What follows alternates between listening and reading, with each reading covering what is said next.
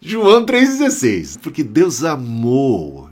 O amor de Deus, gente, o amor de Deus é um amor que propicia a mim e a você todas as bênçãos, a salvação. Ele amou o mundo de tal maneira, todos, indistintamente, porque Deus não faz acepção de pessoas, que Ele deu, Ele ofereceu como Cordeiro de Deus que tira o pecado do mundo, ofereceu o Filho em sacrifício para que todo aquele que nele crê, mediante a fé, tenha a vida eterna. E quem crê em Cristo já passou da morte para a vida, não entra em juízo, e, e o juízo é esse: que a luz veio ao mundo, mas os homens amaram mais as trevas do que a luz, infelizmente.